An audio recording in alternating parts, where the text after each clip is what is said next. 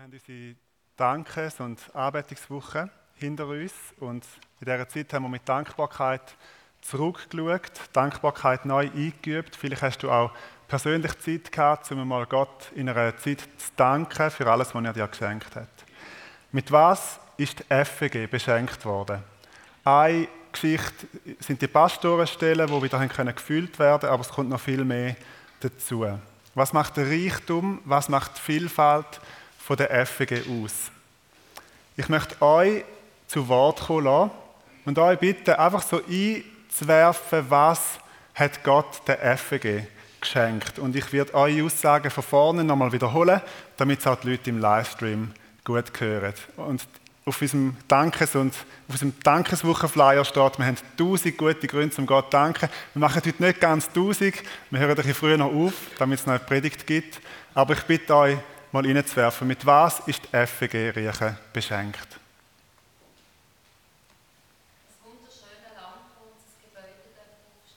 Das wunderschöne Land, das Gebäude darf draufstehen. Mit Menschen. Mit dem Wort Gottes. Mit dem Wort Gottes mit einer guten Leitung. Lobpreis. Mit Lobpreis. Vielfältige Gaben. Mit vielfältigen Gaben. Botschafter in aller Welt. Mitarbeiter. Mitarbeiter. Technik. Technik. Gute Predigten. Gute. Wunderschöne Dekoration. Sie lebt und ist ansteckend. Gute Dekoration. Wunderschöne Dekoration. Natürlich. Ja, ein Applaus. Sonst noch drei, vier. Super Küchenteam. Mhm. Freiheit.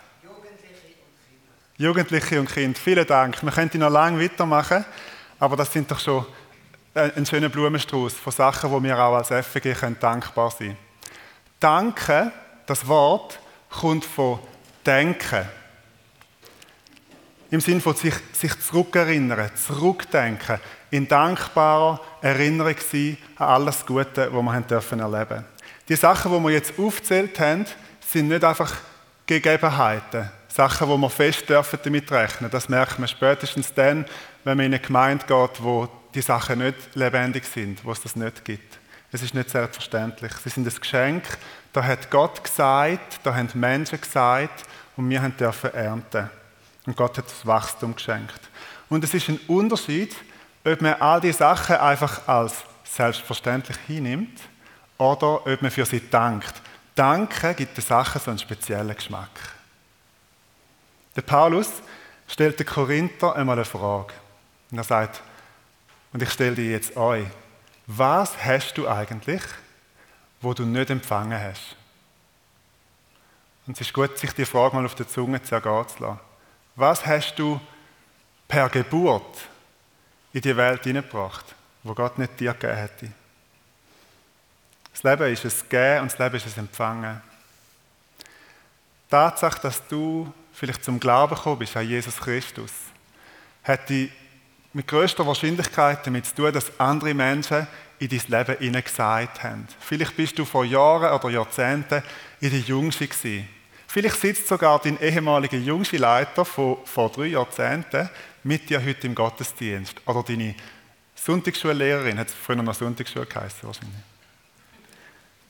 Und die Person hat in dich investiert, mit dir Leben teilt, für dich Andachten gehalten, mit dir irgendwelche verrückten Waldspiele gemacht. Kurz, sie hat in dich hineingesagt, in dein Leben. Und die FG ist eine Generationengemeinde. Da investiert man ineinander. Da sagt man und da erntet man. Jahre oder vielleicht auch Jahrzehnte später. Und das ist Erntedank. Wir stellen das, was wir im Natürlichen empfangen haben, das, was wir im Geistlichen empfangen haben, in den größeren Zusammenhang von Saat und von Ernte. Wir denken zurück, wir erinnern uns, wir danken Gott, dem Herr von der Ernte und wir danken auch Menschen, die sich in das investiert haben, die sich haben brauchen Und zwar sowohl auf dem Acker, auf dem Kürbisfeld, bei den Äpfelbäumen, aber auch hier in der Gemeinde, im, auf allen möglichen Orten, wo man kann säen und wo man kann ernten kann. Ich möchte mit euch eine Geschichte anschauen wo Erntedank schief gegangen ist. So schief, dass Gott über den Mann muss aussprechen du Dummkopf. Und Klammer auf, wenn Gott über einen Mann muss sagen, du Dummkopf, dann ist ziemlich etwas schief gelaufen, ziemlich etwas passiert. Jesus erzählt das Gleichnis in Lukas 12. Ich lese es euch vor. Lukas 12, Vers 16. Einem reichen Mann hatten seine Felder eine ergiebige Ernte gebracht. Da überlegte er bei sich folgendermaßen, was soll ich tun? Ich habe keinen Raum, meine Ernte unterzubringen. Dann sagte er, so will ich es machen. Ich will meine Scheunen abreißen und größere bauen und dort meinen gesamten Ernteertrag und meine Güter unterbringen und will dann zu meiner Seele sagen, liebe Seele, du hast nun einen reichen Vorrat auf viele Jahre daliegen, gönne dir also Ruhe, iss und trink und lass dir's wohl sein. Aber Gott sprach zu ihm, du Dummkopf, noch in dieser Nacht fordert man dir deine Seele ab, wem wird dann das gehören, was du aufgespeichert hast? So geht es jedem, der für sich selbst Schätze sammelt und nicht reich für Gott ist. Was ist da schiefgelaufen? Statt seine Ernte in den grossen Zyklus hineinzustellen von Saat und von Ernte, hat der Mann seine ganze Ernte genommen, hat sie abzweigt, hat sich eine große Schür gebaut und er hat gesagt, das gehört alles mir. Ihr merkt das, meine Seele, meine Schür, mein Ernteertrag, meine Güter, und mein Selbstgespräch, meine liebe Seele, das tue ich mir jetzt gut. Er bewegt sich nicht mehr in dem Kreislauf von Saat und Ernte und wieder Saat und wieder Ernte, sondern er bewegt sich um sich selber. Er bewegt sich nur noch um sich selber, um seinen eigenen Kreis. Und er macht einen Denkfehler, weil er nicht weiß, dass er noch in dieser, er in dieser Nacht die Erde wird verloren und dass er nicht ein müdes Weizenkörnchen kann mitnehmen wenn er vor seinem Schöpfer steht. Weil er reich war für sich selber und nicht reich für Gott. Die ganze Sorge von dem reichen Mann war, reich zu sein für sich selber. Aber die Sorge Gottes, wenn man es mal so ausdrücken ist nicht, dass der Mann zu reich ist, sondern dass der Mann zu arm ist, dass er gar nichts hat. Wem wird das gehören, wo du aufgespart hast? Im 1. Timotheus heißt es, wir haben nichts in die Welt hineingebracht und wir werden auch nichts aus ihr rausnehmen. Der Mann hätte können reich sein für Gott. Lasst uns das mal ein bisschen weiterspinnen. Was hätte denn der Mann können machen mit seiner grossen Ernte? Er hätte können aus lauter Freigebigkeit ein ganzes Feld anpflanzen für die Armen im Dorf oder für die Aussetzungen außerhalb vom Dorf. Er hätte in einer Missernte oder Hungersnot können seine Schür öffnen und ein ganzes Dorf oder eine ganze Stadt ernähren. Dann wäre er reich gewesen für Gott. Ich mache da kurz eine Klammer auf, um eine Frage zu beantworten, die mich bei dieser Geschichte immer interessiert hat. Und die Frage, ob ich mich mit meinem Vermögen, mit dem, was ich jetzt mal nur auf meinem Bankkonto habe, als der reiche Mann qualifizieren würde. Und ich habe letzte Woche bei der Landi angefragt, wie viel Saatweizen in absoluter Top-Qualität ich mit meinem Geld oder ich für sagen wir 1000 Franken könnte bekommen. Und ich habe euch die Liste mitgebracht, ihr dürft die anschauen. Da seht ihr, wie viel das ihr mit eurem Vermögen könnt kaufen Geld ist Privatsache, ich frage euch nicht, wie viel Geld ihr habt. Aber schaut euch das mal an. Für 1000 Franken bekommt man 770 Kilo Saatweizen, das sind 4000 Quadratmeter. Zwei Ziele weiter unten, für 100.000 Franken bekommt man 77 Tonnen, das ist die Nutzlast von drei 40 Tonner Lastwagen voll Saatweizen. Mit dem könntest du 4 Quadratkilometer abpflanzen, das ist zweimal die ganze Fläche der langen Erle. Wenn man Millionär unter uns haben, wenn ich nicht weiß, könntest du 770 Tonnen Saatweizen und wahrscheinlich bekommst du noch einen wahnsinnigen Rabatt, weil du so viel kaufst. Abpflanzen, das ist 40 Quadratkilometer, das ist mehr als die ganze Fläche von Baselstadt. Gut, Klammer zu. Der Mann bunkert seinen ganzen Besitz für sich selber. Und er steht am Ende mit leeren Händen vor Gott. Um das Kurzschlussdenken von dem reichen Mann zu durchbrechen, brauchen wir Dankbarkeit. Zurückdenken, sich erinnern und auch vorausdenken in dem Zyklus von Dankbarkeit. Dankbarkeit gibt den Sachen so einen speziellen Geschmack. Weil sie es in dem größeren Zusammenhang sieht von Empfangen, von Anvertraut und von wieder weitergeben. Was wir haben und auch was wir als FG haben, ist nicht einfach unser Besitz, wo wir größere Scheuren bauen und festklammern. Es ist nicht einfach unser Eigentum, sondern es ist uns anvertraut von Gott. Wir haben es empfangen, es ist ein Geschenk. Und es steht in dem größeren Zusammenhang von Saat und von Ernte. Und mit dem ist auch eine Verpflichtung verbunden. Dankbarkeit sieht Saat und Ernte nicht einfach, oder auch Ernte nicht einfach isoliert als ein singuläres Ereignis, sondern sie erinnert sich dankbar an den Zyklus und sie weiß darum, dass die Ernte auch wieder investiert werden, nicht nur für uns selber, sondern zum Wohl für andere. Und so können wir reich sein für Gott.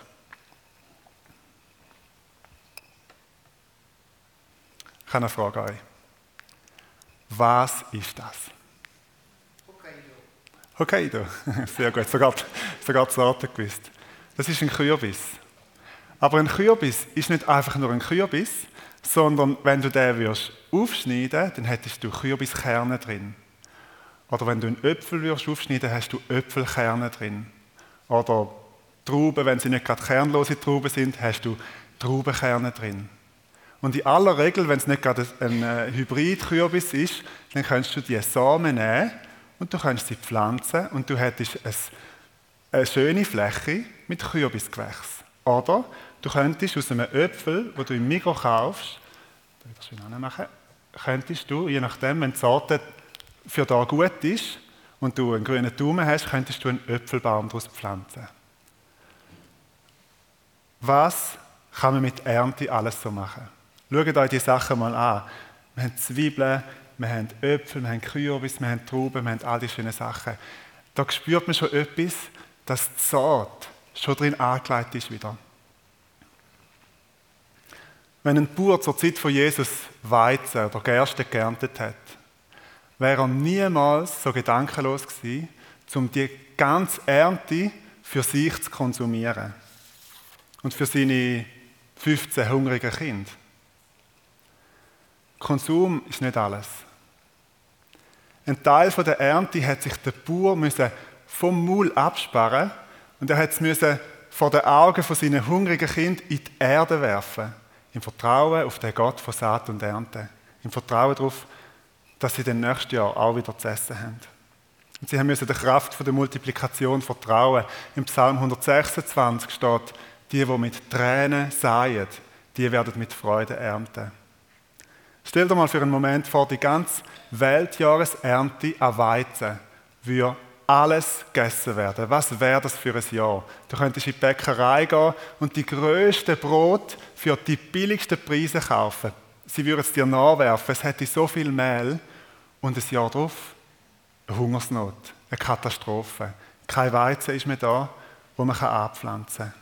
Und ihr spürt das, eine Ernte bringt eine Verantwortung mit sich. Warum sage ich das heute Morgen? Wir sind als FEG beschenkt. Ich sage nicht, dass alles perfekt ist, aber wir sind gesegnet. Und mit dem Segen stehen wir auch vor der Verantwortung. Was machen wir mit unserer Ernte? Was machen wir mit dieser Dankbarkeit? Was machen wir mit all dem Guten, das wir empfangen haben? Tun wir es horten? Tun wir es bunkern? Bauen wir unsere eigenen Sicherheiten aus? Dann kann es sein, dass Gott uns anschaut und dass er sein Urteil über uns fällen muss, dass wir, entschuldigt den Ausdruck, eine Gemeinde von Dummköpfen wären. Und das wollen wir nicht.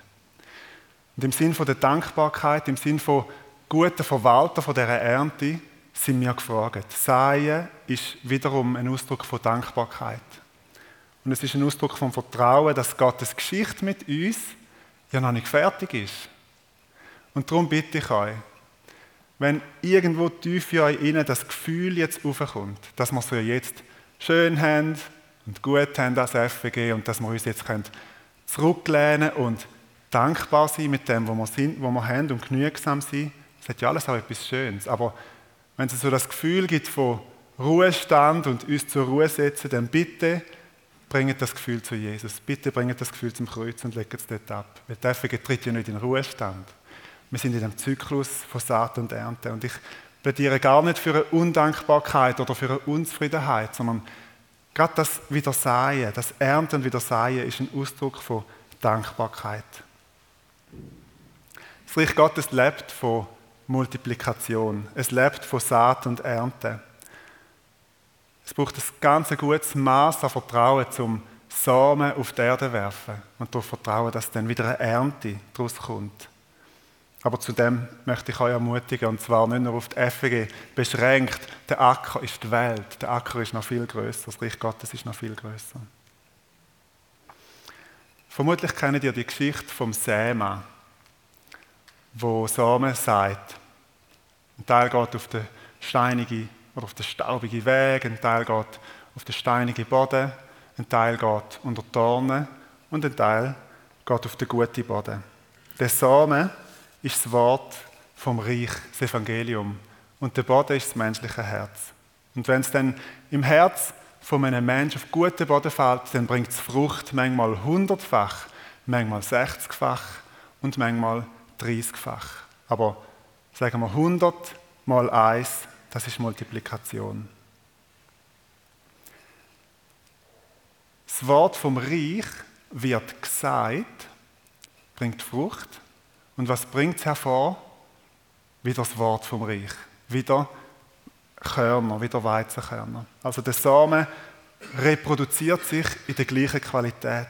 Das Evangelium trägt das schon in sich. Wir sind Teil von der Geschichte, wo Multiplikation in sich trägt. Und wenn wir jetzt mal ein bisschen multiplizieren, 100 mal 1 gibt 100. 100 mal 100 gibt 10.000. 100 mal 10.000 gibt eine Million. Vorausgesetzt, man investiert und bunkert nicht alles für sich selber oder isst nicht alles für sich selber. Es ist auch gut zum Sattwerden am Evangelium und selber zu konsumieren, aber es ist nicht alles. Das Wort vom Reich wird in deinem Herz auf guten Boden fallen und es wird Frucht bringen, es wird sich multiplizieren. Wie könnte das praktisch für dich aussehen? Jetzt an dieser Schwelle von Erntedank und in dieser Zeit, wo man den Winterweizen schon wieder sagt, damit er im nächsten Frühling aufgeht. Fang mit dem, was du empfangen hast, wieder an säen und sei großzügig aus. Frag Gott, wo soll ich neu in einer Beziehung das Evangelium oder auch den Wert vom Evangelium hineinsäen?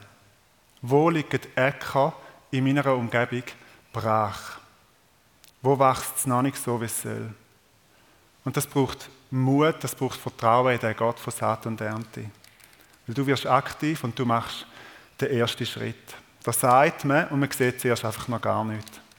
Aber die Verheißung ist im Galater 6, dass was der Mensch sagt, das wird er auch ernten.